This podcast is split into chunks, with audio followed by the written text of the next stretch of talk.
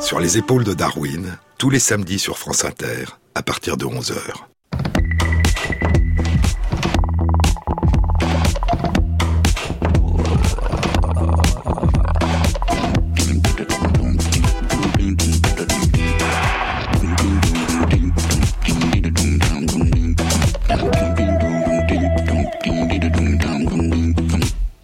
Bonjour à tous.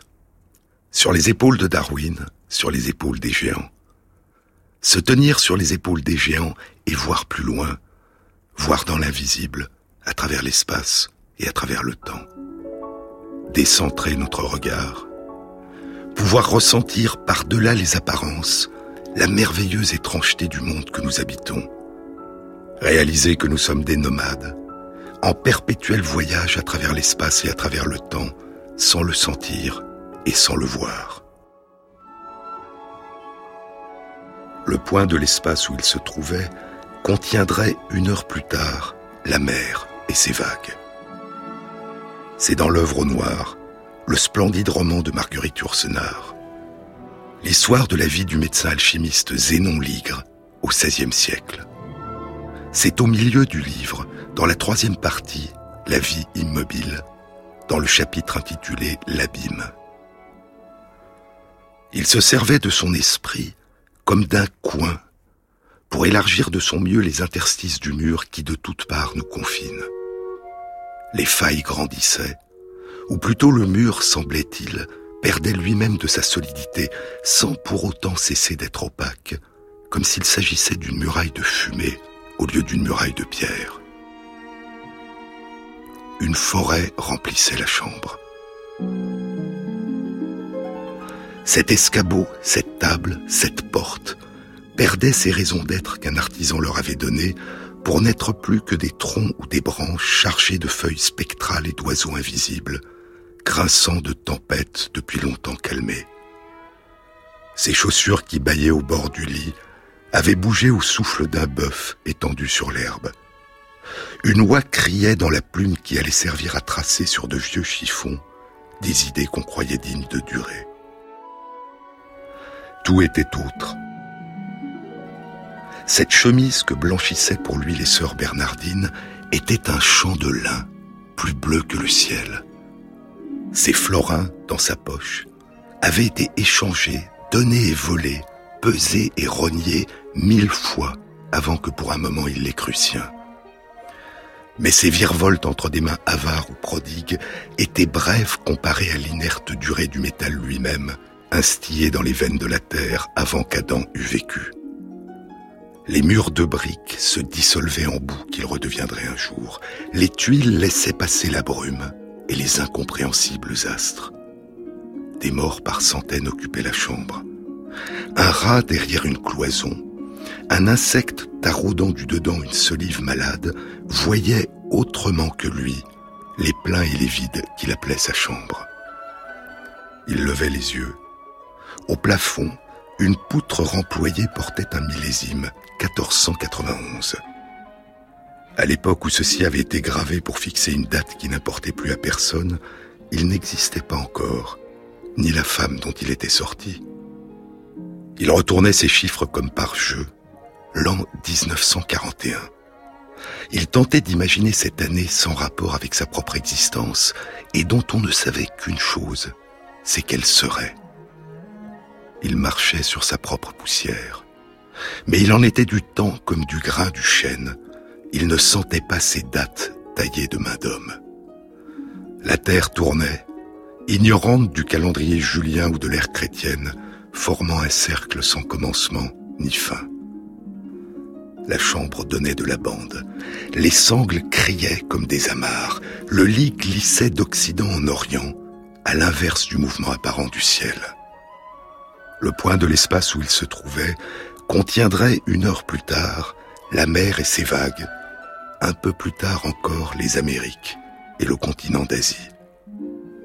Ces régions où il n'irait pas se superposaient dans l'abîme à l'hospice de Saint-Côme. Zénon lui-même se dissipait comme une cendre au vent. Nous savons, depuis Copernic, que ce sont les mouvements du sol de notre planète qui nous emportent à travers le ciel et qui nous donnent l'illusion que le soleil se lève chaque matin et se couche chaque soir à l'horizon et qu'il voyage durant la journée d'Orient en Occident au-dessus de nos têtes. Que ce sont les mouvements du sol de notre planète qui nous donnent l'illusion que les étoiles dans le ciel que nous ne voyons que la nuit effectuent en 24 heures une révolution complète au-dessus de nous. Que les constellations qu'elles forment dans le ciel nocturne défilent au long de l'année, reprenant au bout d'un an la même position dans le ciel. Et les saisons viennent à nous, se succédant tour à tour durant l'année. Tous les mouvements apparents que l'on constate dans le firmament, écrit Copernic, sont dus au mouvement de la Terre et non du firmament. Et il emploie la métaphore du voyage. Lorsqu'un navire flotte sans secousse, les navigateurs voient bouger à l'image de son mouvement toutes les choses qui lui sont extérieures. Et inversement, ils se croient être en repos, immobile, avec tout ce qui est avec eux. Or, en ce qui concerne le mouvement de la Terre, il se peut que ce soit de façon pareille que l'on croit que le monde entier se meut autour d'elle. D'autres géants, avant lui, avaient utilisé la même métaphore pour proposer l'idée que la Terre était en mouvement et faisait un tour complet autour de son axe en 24 heures. Au VIe siècle de notre ère, en Inde, l'astronome Aryabhata écrit Tout comme d'un bateau en mouvement, on voit la montagne se déplacer dans le sens contraire, ainsi vont plein ouest les étoiles tout aussi immobiles. Et avant encore, au IIIe siècle avant notre ère, dans la Grèce antique, Aristarque de Samos avait proposé un système héliocentrique. Aristarque de Samos, écrira Archimède, adopte l'hypothèse que les étoiles fixes et le Soleil sont immobiles, et que la Terre se meut sur la circonférence d'un cercle dont le Soleil est le centre. Et c'est 1700 ans plus tard que Copernic réinventera, sous une autre forme, cette ancienne intuition. Un siècle plus tôt, dans son traité de la docte ignorance, Nicolas de Cusa, l'humaniste de la Renaissance, avait écrit La Terre ne peut être le centre de l'univers, elle ne peut pas ne pas être en mouvement.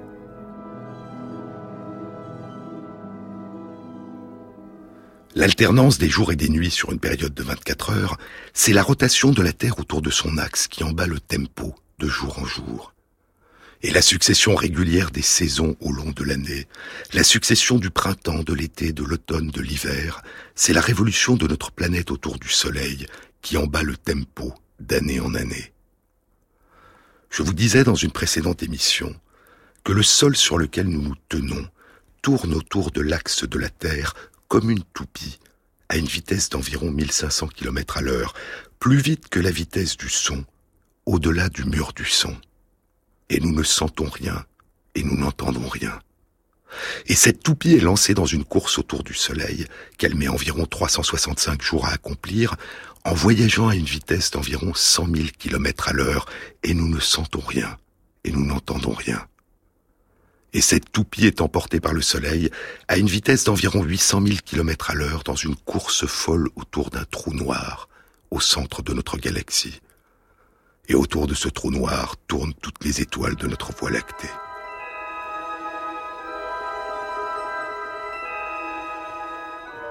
Ce sont les mouvements de notre planète à travers le ciel qui scandent pour nous la succession des heures, des jours et des nuits, et des saisons. Et l'inclinaison de l'axe de la Terre, qui est d'environ 23 degrés par rapport à son écliptique, par rapport à son axe de rotation autour du Soleil, fait changer au cours des saisons l'inclinaison des rayons du Soleil qui frappent la surface de notre planète. Dans l'hémisphère nord, en été, la Terre est plus éloignée du Soleil qu'en hiver, mais les rayons l'éclairent plus longtemps, les jours sont plus longs et il fait plus chaud. Et parce que les rayons de lumière sont plus à la verticale, il y a plus de rayons de lumière, plus de photons qui frappent notre sol par unité de surface. La lumière, L'année 2015 a été déclarée par l'ONU Année internationale de la lumière. Depuis l'émergence de la vie sur notre planète, le Soleil a fourni de la lumière et de la chaleur aux êtres vivants. Et les mouvements de notre planète ont rythmé l'existence des êtres vivants, faisant alterner le jour et la nuit, la pénombre et la lumière, et les saisons, printemps, été, automne, hiver. Mais je vous disais dans une précédente émission que la lumière du soleil n'avait pas eu et n'a pas pour seul effet de fournir de la lumière et de la chaleur aux êtres vivants, ni de rythmer leur vie. La lumière du soleil a nourri la vie. Et les premiers êtres vivants à avoir vécu de lumière ont été des bactéries qui vivaient à la surface des premiers océans. Il y a deux milliards et demi à 3 milliards d'années, les cyanobactéries pratiquaient probablement déjà la photosynthèse, et la photosynthèse permet de vivre de lumière. Elle permet à partir de dioxyde de carbone, le CO2, d'eau, H2O et de lumière, de produire les composés carbonés qui constituent la matière vivante. Et comme aujourd'hui la photosynthèse des innombrables plantes, algues, cyanobactéries et autres organismes qui constituent le phytoplancton, la photosynthèse des cyanobactéries, il y a 2 milliards et demi à 3 milliards d'années, libérait de l'oxygène. Et, il y a plus de 2 milliards d'années, l'oxygène a commencé à se répandre dans l'atmosphère. Et ainsi, la composition de l'atmosphère terrestre, la composition de notre atmosphère, est probablement née des interactions entre une partie du monde vivant et la lumière. L'oxygène que nous respirons continue depuis 2 milliards d'années à être produit par l'activité de photosynthèse des plantes terrestres et du phytoplancton, les cyanobactéries et les algues à la surface des océans. Et à chaque fois que nous inspirons et que nos poumons s'emplissent d'oxygène, nous respirons l'effet de la lumière du soleil sur les plantes les cyanobactéries et les algues. La lumière qui permet la vie. La lumière qui nous permet de respirer. La lumière qui nous permet de voir. La rétine de nos yeux possède deux familles principales de cellules sensibles à la lumière. Les cellules en forme de bâtonnets, qui répondent en fonction de la quantité de photons qui frappent notre rétine, et qui nous permettent de recréer dans la pénombre de notre cerveau l'intensité lumineuse, la luminosité des objets et de l'environnement qui nous entoure. Et les cellules en forme de cône, qui répondent aux différentes longueurs d'onde de la lumière et qui nous permettent de faire apparaître dans la pénombre de notre cerveau toutes les couleurs de l'arc-en-ciel. Voir, au sens où nous utilisons habituellement ce terme, recomposer en nous une image de notre environnement nécessite non seulement la présence d'une rétine, mais aussi de nerfs et d'un cerveau. Mais elle repose avant tout sur la présence dans les cellules de notre rétine de pigments, de photorécepteurs qui répondent en se déformant à la lumière. Et voir, au sens de posséder des pigments qui répondent à la lumière en se modifiant, changeant de forme, est une propriété ancestrale et extrêmement répandue dans l'univers vivant. Les mouvements des plantes dépendent de la présence de photorécepteurs. Ces mouvements des plantes en réponse à la lumière, que Charles Darwin avait exploré et décrit au soir de sa vie avec son fils Francis, dans son avant-dernier livre, The Power of Movement in Plants, le pouvoir, la capacité de mouvement dans les plantes. Il y a trois grandes familles de photorécepteurs impliqués dans les mouvements des plantes en réponse à la lumière. Deux de ces familles, les cryptochromes et les phototropines, répondent aux courtes longueurs d'onde de la lumière, celles qui induisent en nous la sensation de couleur bleue. Une autre famille de photorécepteurs, les phytochromes, répond à des longueurs d'onde plus longues de la lumière, celles qui induisent en nous la sensation de couleur rouge. Ce sont les photorécepteurs qui répondent à la lumière bleue, les cryptochromes et les phototropines, qui sont impliqués dans les mouvements des plantes héliotropes, dont les fleurs et les feuilles se tournent durant la journée vers le soleil, en suivant son trajet apparent dans le ciel.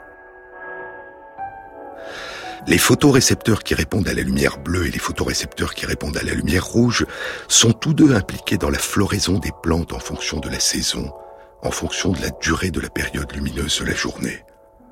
Et ils sont aussi impliqués dans la croissance des jeunes plantes, de leurs racines, de leurs fruits. Et ce sont les photorécepteurs qui répondent à la lumière rouge, les phytochromes, qui sont impliqués dans la germination des graines. Les organismes unicellulaires, dont les bactéries, possèdent aussi des photorécepteurs qui déterminent leur mouvement en direction de la lumière, ou au contraire, leur mouvement d'évitement de la lumière. Certains organismes unicellulaires fuient la pénombre et sont attirés par la lumière, et d'autres organismes unicellulaires fuient la lumière et sont attirés par la pénombre. Et c'est une toute autre famille de pigments qui répondent à la lumière, la famille des chlorophylles, qui permet aux plantes, aux algues et aux cyanobactéries de vivre de lumière en pratiquant la photosynthèse. Les molécules de chlorophylle, en absorbant la lumière, acquièrent un surplus d'énergie qu'elles transmettent de molécules de chlorophylle en molécules de chlorophylle. Et c'est cette énergie qui va être utilisée par les cellules des plantes, des algues et des cyanobactéries pour réaliser la photosynthèse.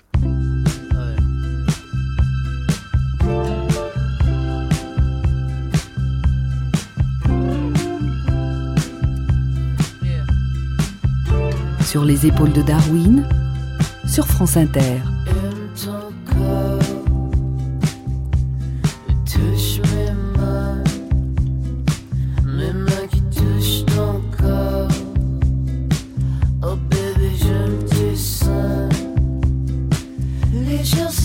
se ressemblent.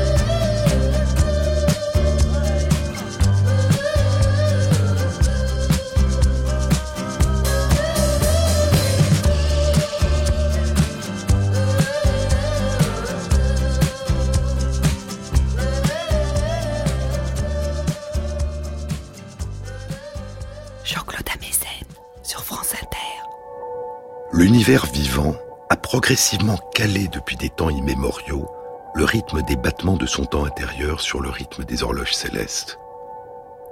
Et je vous avais dit dans une précédente émission que dans chacune des cellules qui composent les êtres vivants, une horloge interne bat régulièrement, avec une période d'à peu près 24 heures, des horloges qu'on a appelées des horloges circadiennes, circa autour d'eux et dies le jour. Ces horloges continuent à battre en l'absence de toute lumière lorsque les êtres vivants sont plongés dans une obscurité durable. Mais ces horloges se synchronisent jour après jour à partir de la lumière du soleil, de telle façon que le début de leur période se cale chaque jour sur le début ou sur la fin du jour. Et ces horloges internes permettent non seulement de répondre à l'arrivée au départ de la lumière, mais aussi de l'anticiper. D'anticiper la nuit avant que la lumière ne s'efface, d'anticiper l'aube avant que la lumière n'apparaisse, ou d'anticiper avant l'aube le moment d'une rencontre habituelle avec des microbes. Arabidopsis thaliana, l'arabette des dames, est une petite plante à fleurs blanches de 30 à 40 cm de haut. Elle fait partie de la famille des choux, des radis, de la moutarde, du colza. Arabidopsis est pour les botanistes le modèle biologique de plante le plus étudié, ce que la mouche du vinaigre a longtemps été et est toujours pour les biologistes qui étudient les animaux. Arabidopsis possède une horloge biologique formée de trois séries d'oscillateurs intriqués de périodes de 24 heures. La plante fabrique durant la nuit certaines des molécules qui lui permettent de résister au gel. Et elle est exposée à un parasite, le mildiou, qui fabrique ses spores la nuit et les dissémine à l'aube. Il y a quatre ans, en 2011, une étude publiée dans Nature révélait que c'est à l'aube que la plante fabrique les molécules de son système de défense qui lui permettent de répondre et de résister au mildiou. Et en l'absence même du microbe, à chaque aube, la plante utilise de façon rythmique les mêmes gènes et fabrique ses défenses. Si la plante fabriquait ses éléments de défense durant toute la journée, cela provoquerait une dépense d'énergie, un coût énergétique qui freinerait la croissance de la plante. Le compromis qui a émergé de génération en génération est un compromis entre la croissance et la défense. Une défense qui surgit à l'aube, le moment où se sont jusque-là de génération en génération déroulé les rencontres avec le microbe. Et c'est le couplage de la fabrication de cet élément de défense à l'un des constituants de son horloge interne qui permet à la plante d'inscrire sa réponse dans le temps comme si elle anticipait la rencontre. Mais la plante ne connaît pas l'avenir, il s'agit d'une mémoire ancestrale, héréditaire. Et si un jour le mildiou changeait son horaire de dissémination des spores, cette mémoire se révélerait incapable d'anticiper et seules les plantes qui auraient par hasard changé l'heure de la construction de leur défense, par mutation génétique ou par empreinte épigénétique, survivraient et se reproduiraient. Les horloges circadiennes des plantes, les horloges biologiques internes qui battent au rythme de 24 heures, ne sont pas uniquement synchronisées par la lumière et la température. il y a un peu plus de deux mois, à la fin juillet 2015, une étude publiée dans Nature révélait l'existence chez Arabidopsis thaliana, en plus de l'horloge interne principale, d'autres phénomènes d'oscillation d'une période de 24 heures, les oscillations de la production d'acide salicylique, qui intervient dans la production de molécules de défense contre les infections. Ces oscillations de production d'acide salicylique renforcent le fonctionnement de l'horloge interne principale et oriente la production de la plupart des molécules de défense contre les infections avant l'aube, quand la température et l'humidité favorisent le développement des infections. Ce n'est pas uniquement contre l'arrivée des spores de mildiou que la plante se prépare avant l'aube, mais aussi contre les dangers que constituent les autres microbes. Il y a d'autres phénomènes encore qui renforcent le fonctionnement des horloges internes, permettant aux plantes de répondre au changement de leur environnement.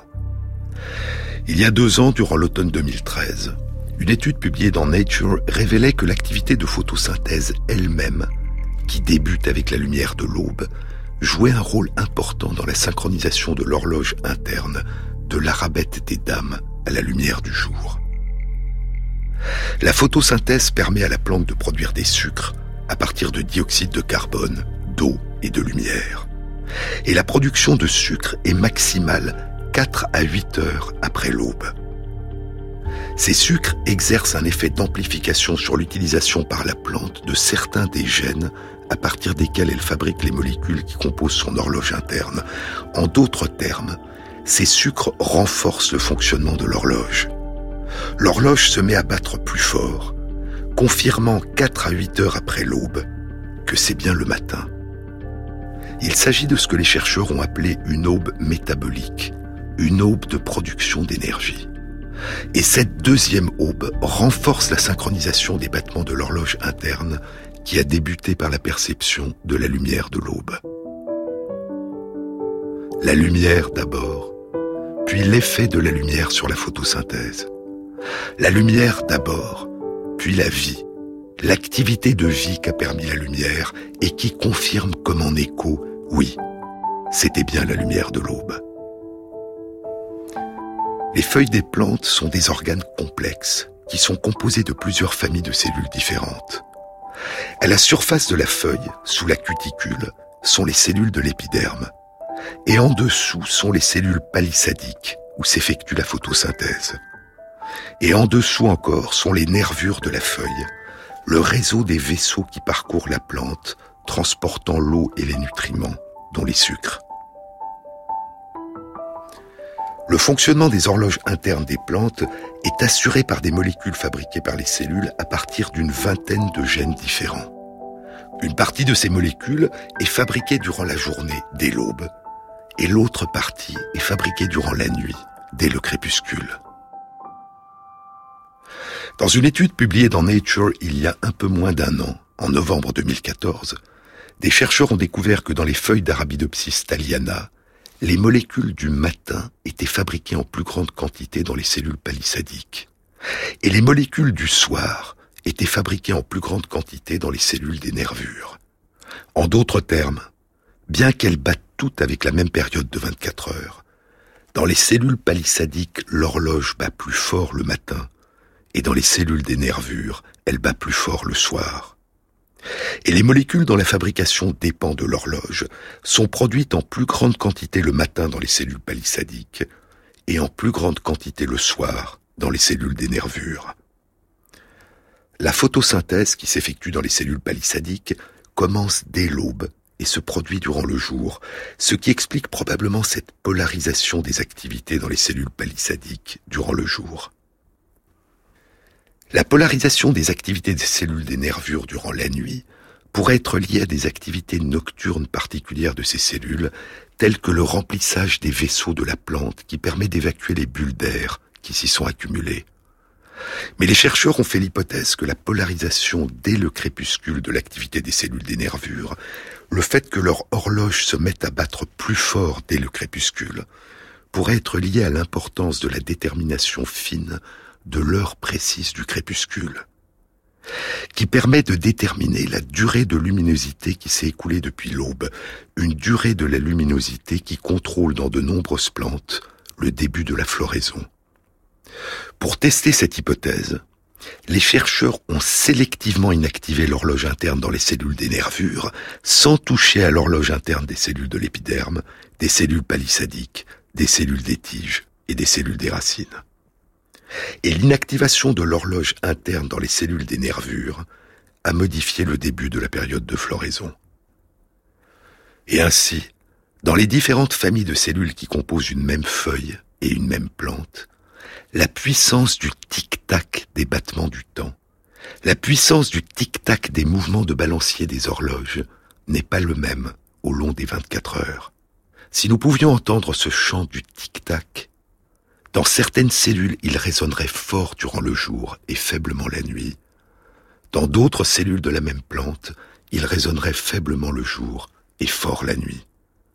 Et c'est l'ensemble de ces variations qui composent le chant des battements du temps dans la plante.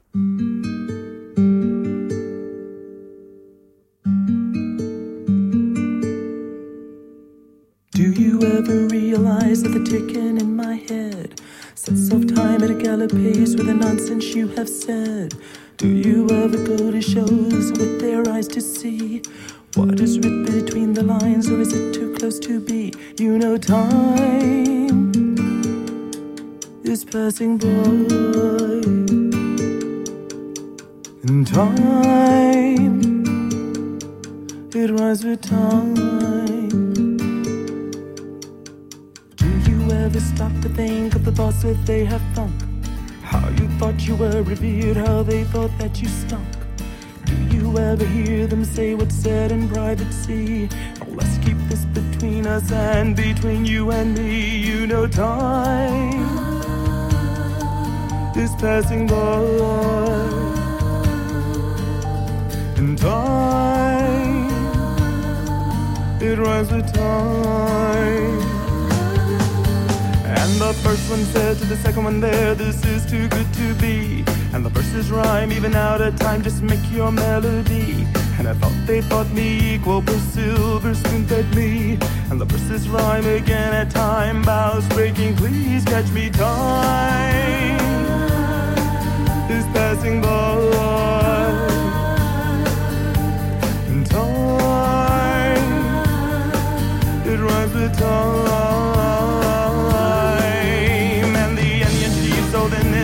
For a fist of what you told. It's a good exchange on stock earrings, you doubled it and sold. And you you heard most every word they say in privacy. But let's keep this between us and between you and me.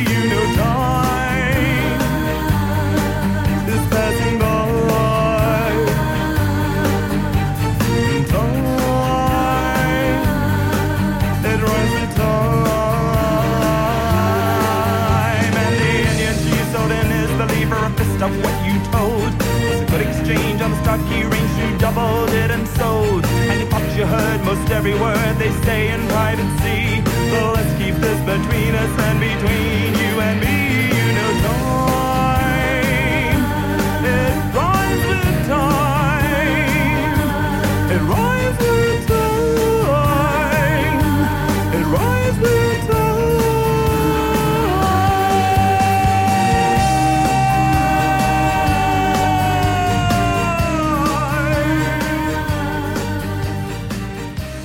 Sur les épaules de Darwin, Jean-Claude Amezen, sur France Inter.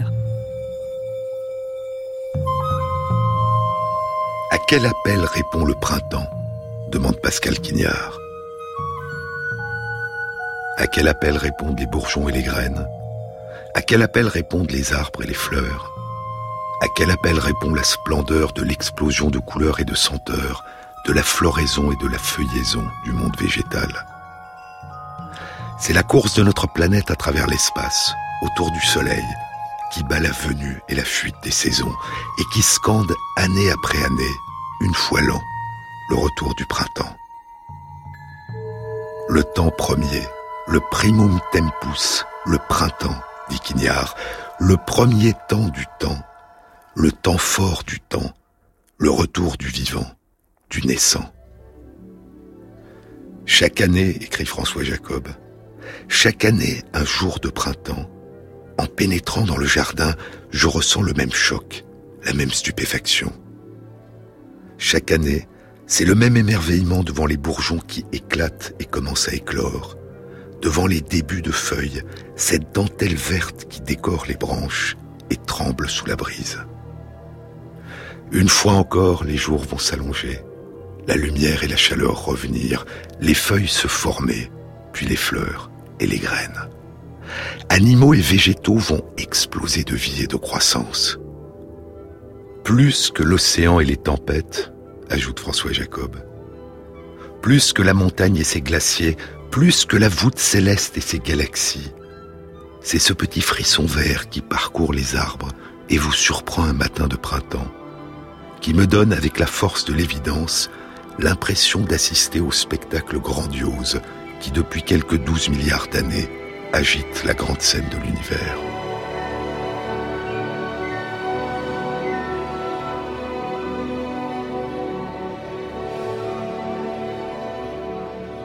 La venue du printemps, le retour de la lumière.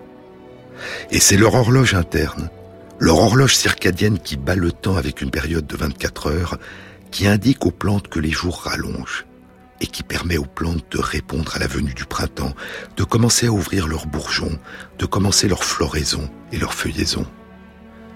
Et la renaissance annuelle du monde végétal émerge du croisement invisible à nos yeux entre le temps battu par leur horloge interne au rythme des jours et le temps battu au rythme des saisons par la course de notre planète autour du Soleil.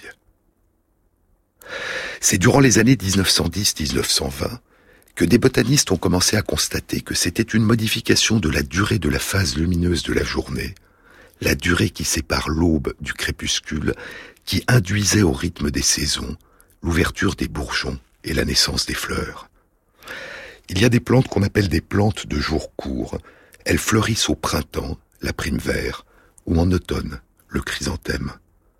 Et il y a des plantes qu'on appelle des plantes de jour long, qui fleurissent en été, comme Arabidopsis thaliana, l'arabette des dames.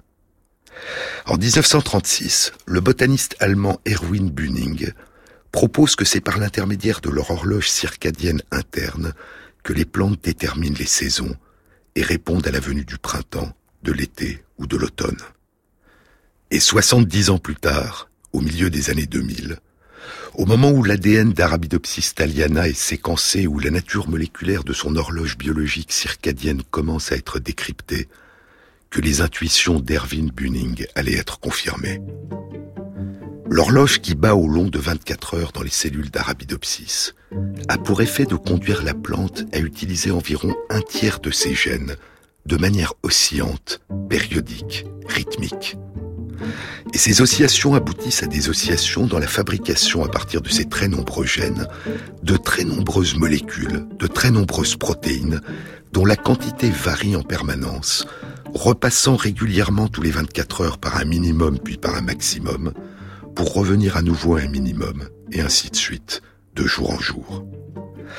À chaque instant durant ce cycle de 24 heures, la quantité de chacune des protéines présentes dans les cellules de la plante dépend de la quantité qui a été produite, moins la quantité qui a été détruite. Considérons pour être le plus simple possible que le taux de destruction est constant.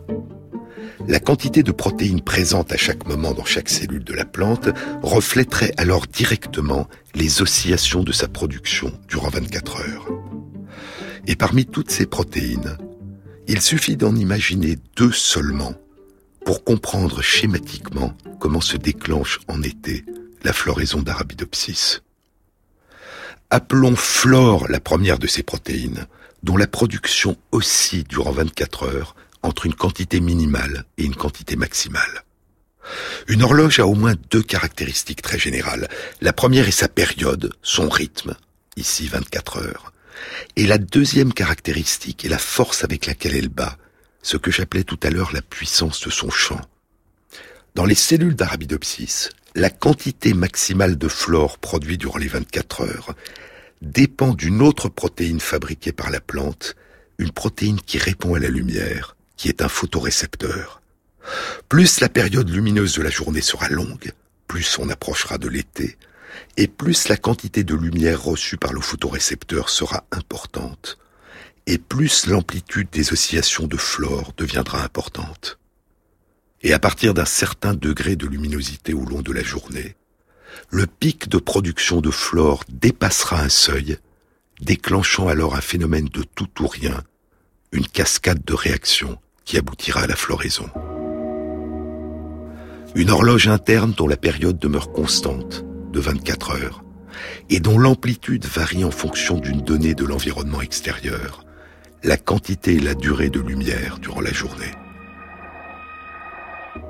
L'intérieur et l'extérieur s'interpénètrent, dit le généticien Richard Levontin, et un être vivant est à la fois le produit et le lieu de cette interaction. Interaction entre l'intérieur, les battements réguliers de l'horloge interne de la plante et la production régulière d'un photorécepteur qui répond à la lumière, et l'extérieur, l'allongement progressif de la durée des jours au printemps et en été. Interactions qui produisent une augmentation progressive jour après jour de l'amplitude des oscillations rythmiques de flore et de la quantité maximale de flore produite chaque jour dans la plante. Et au-delà d'un certain seuil, soudain, de ces interactions entre l'intérieur et l'extérieur, surgit la floraison. Mais il n'y a pas que la quantité de lumière reçue durant 24 heures qui intervient dans la floraison. Il y a aussi pour de nombreuses plantes la durée de la période d'obscurité continue qui la précède, la durée de la nuit. Il suffit d'éclairer certaines plantes brièvement durant la nuit pour empêcher la floraison la journée suivante. Pour les plantes qui fleurissent à l'automne, c'est le raccourcissement de la quantité de lumière perçue durant la journée et l'allongement de la durée de la nuit qui déclenchera la floraison. Ainsi, il suffit d'éclairer des chrysanthèmes après la tombée du jour, mimant ainsi de manière artificielle une prolongation de l'été pour retarder leur floraison. Et il n'y a pas que l'alternance de la durée des périodes de lumière et d'obscurité. Il y a aussi pour de nombreuses plantes la température extérieure. Pour certaines plantes, plus la température sera élevée, et moins la plante aura besoin de lumière pour déclencher la floraison. Mais ce que les études génétiques et moléculaires récentes du comportement d'Arabidopsis thaliana ont confirmé, c'est le rôle crucial que joue son horloge circadienne dans sa réponse au changement de saison. De génération en génération, c'est à partir de son horloge circadienne qui bat les jours qu'Arabidopsis répond en fleurissant à la venue de l'été. Et ainsi, dans le monde vivant, une horloge qui bat les jours est une composante essentielle du calendrier des saisons.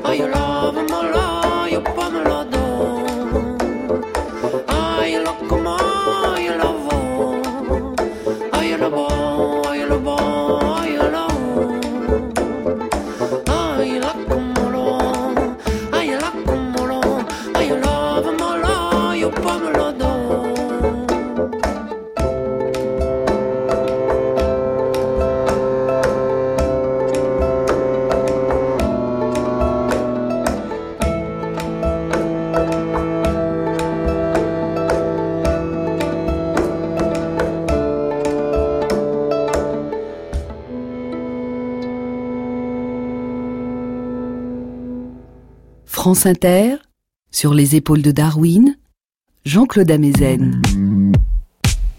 Il y a dans la rétine de nos yeux d'autres photorécepteurs que les cellules en cône et les cellules en bâtonnet, ces photorécepteurs qui permettent à notre cerveau de reconstruire des images visuelles du monde qui nous entoure et qui nous permettent de voir les formes, les couleurs, les mouvements, la lumière et les ombres. Il y a aussi dans notre rétine une toute petite proportion de cellules particulières, les cellules ganglionnaires de la rétine, dont les propriétés n'ont été découvertes qu'il y a 15 ans. Ces cellules ganglionnaires possèdent un pigment, la mélanopsine, qui est sensible à la lumière, notamment à la lumière bleue, qui prédomine à l'aube. Pour cette raison, ces cellules ont aussi été appelées cellules ganglionnaires à mélanopsine. Contrairement aux cellules en cône et en bâtonnet, ces cellules ganglionnaires ne sont pas connectées au cortex visuel de notre cerveau, qui nous permet de construire des images visuelles. Elles transmettent les influx nerveux déclenchés par la lumière bleue à une autre région de notre cerveau, une région de la partie inférieure de notre cerveau, l'hypothalamus, qui joue un rôle majeur dans la libération de nombreuses hormones à travers notre corps. Plus précisément, elles transmettent ces influx nerveux à deux petits noyaux de l'hypothalamus, qu'on appelle les noyaux suprachiasmatiques. Chacun de ces deux petits noyaux contient environ 10 000 cellules nerveuses dans lesquelles bat, comme dans toutes les cellules de notre corps, une horloge interne dont la période est d'environ 24 heures. Et ces cellules libèrent chacune des influx nerveux électriques rythmiques qui vont faire émerger dans ces deux petits noyaux une horloge collective dont l'intensité de l'activité est maximale durant le jour et minimale durant la nuit. Car bien que notre cerveau soit plongé dans une obscurité permanente, cette horloge collective a la capacité de se synchroniser à la lumière du jour. Là est située l'horloge biologique interne principale de notre cerveau. Et en libérant des hormones et des influx nerveux, cette horloge principale synchronise à son tour les autres horloges biologiques de notre corps avec la lumière du jour, avec l'alternance lumière-obscurité, avec l'alternance jour-nuit. Et parmi les effets en cascade que produisent ces influx nerveux et ces hormones, il y a la libération progressive à la fin du jour, au début de la nuit, de la mélatonine, une hormone qui favorise le sommeil. Et ainsi, à l'intérieur de notre corps, la plupart de nos cellules qui sont plongées dans une obscurité permanente remettent quotidiennement leurs horloges circadiennes à l'heure en fonction de l'alternance lumière-obscurité. Mais il y a d'autres cellules dans notre corps qui synchronisent leur horloge avec d'autres éléments de leur environnement. Par exemple, l'état énergétique de l'organisme qui dépend de nos périodes de prise de nourriture, et c'est le cas des cellules de notre foie. Et ainsi, battent en nous d'innombrables horloges circadiennes dont la période est la même, 24 heures, mais qui ne sont pas toutes en phase et dont les différentes modalités de synchronisation réalisent une mosaïque complexe et changeante. Et la durée des effets d'un décalage horaire est due au délai de reconstitution dans l'ensemble de notre corps de ces équilibres complexes de décalage respectifs entre les différentes horloges qui répondent à l'alternance lumière-obscurité ou à d'autres composantes de notre environnement. Des travaux récents de chronobiologie, l'étude des battements du temps au cœur du vivant, indiquent que des dérèglements dans nos rythmes de prise de nourriture ou des dérèglements dans nos rythmes veille-sommeil, lumière-obscurité, comme ceux qui résultent du travail de nuit ou de l'alternance entre des périodes de travail de nuit et des périodes de travail de jour, augmentent les risques de développement de l'obésité, du diabète et de troubles psychiques. Et ainsi, la chronobiologie prend sa place non seulement dans des questionnements qui concernent le fonctionnement du monde vivant, mais aussi au plus près de nous, dans l'étude des relations entre notre santé, nos maladies, nos modes de vie, de travail, la façon dont nous construisons nos sociétés, notre manière de vivre ensemble, et la façon dont notre manière de vivre ensemble nous ancre dans le temps. L'horloge biologique principale de notre cerveau continue à battre même si nous sommes plongés dans une obscurité complète, avec une période d'environ 24 heures, mais en général plus longue que 24 heures, et parfois, chez certaines femmes notamment, une période de moins de 24 heures. La resynchronisation de notre horloge centrale à la lumière du jour permet non seulement de mettre en phase nos périodes de réveil et nos activités de veille avec les variations de l'alternance jour-nuit en fonction des saisons, mais cette resynchronisation à la lumière du jour nous permet aussi de recaler jour après jour notre horloge interne sur une période précise de 24 heures. En l'absence de lumière, en l'absence de perception de l'alternance jour-nuit, la période de l'horloge interne principale de notre cerveau est en moyenne de l'ordre de 24 heures et demie. C'est ce qui peut arriver à des spéléologues qui restent longtemps sous terre, ou à des personnes aveugles dont la rétine ne possède plus de cellules ganglionnaires à méladopsine capables de répondre à la lumière bleue. Quand elle n'est pas remise à l'heure par la lumière, l'horloge biologique interne de notre cerveau fait un tour complet de son cadran en environ 24 heures et 30 minutes. Chez une petite minorité de personnes aveugles dont la rétine ne peut percevoir la lumière, non seulement la durée de la journée intérieure que bat l'horloge interne est un peu plus longue que 24 heures, mais surtout, le début de la journée se décale en permanence. Une demi-heure de retard chaque jour. Au bout d'une semaine, le retard accumulé est de 3h30. Au bout de deux semaines, le retard est de 7 heures l'heure du sommeil et du réveil se décale en permanence, et ces décalages entraînent des insomnies nocturnes et des somnolences durant le jour qui peuvent profondément perturber la qualité de vie de ces personnes. Ce n'est qu'au bout de 48 jours que le début de la journée indiqué sur l'horloge interne redevient le même qu'avant, mais pour aussitôt, à la fin de la même journée, recommencer à se décaler. Il y a environ un million de personnes non-voyantes aux États-Unis, dont environ 100 000 sont complètement aveugles, c'est-à-dire que l'horloge interne de leur cerveau ne peut se synchroniser à la lumière. Et la période de leur horloge interne est en moyenne de 24h30. Il y a 15 ans, en 2000, une étude publiée dans le New England Journal of Medicine explorait chez sept personnes complètement aveugles l'effet sur la période de leur horloge interne d'une administration quotidienne de mélatonine durant plusieurs semaines à l'heure souhaitée du coucher. Chez six de ces sept personnes, ce traitement a permis à l'horloge interne de se recaler sur une période de 24 heures. Il y a deux mois, en août 2015, la plus grande étude réalisée à ce jour dans ce domaine a été publiée dans The Lancet. Elle explorait chez 40 personnes complètement aveugles l'effet non pas de la mélatonine, mais d'un médicament, le tacilméthéon, qui a le même mode d'action que la mélatonine. 40 personnes tirées au sort recevaient le médicament et 38 autres personnes recevaient un placebo. La période de leur horloge interne, en l'absence de traitement, était en moyenne de 24 heures et 30 minutes. Après un mois de traitement, 20% des patients sous médicaments avaient une horloge interne d'une période de 24 heures. Et après 7 mois de traitement chez 17 patients, ce pourcentage passait à 60%. Comme lors d'un traitement par la mélatonine, L'horloge interne qui s'est réglée sur une période de 24 heures se dérègle à nouveau si le traitement est interrompu. Il s'agit donc d'un traitement qui semble, pour agir, devoir être pris en permanence. Et ainsi, aujourd'hui, les avancées de la biologie puis de la médecine ont permis à ceux d'entre nous dont les yeux ne peuvent percevoir la lumière de caler les battements de leur temps intérieur sur l'alternance de lumière et d'obscurité que fait émerger jour après jour, nuit après nuit, la rotation de la Terre autour de son axe.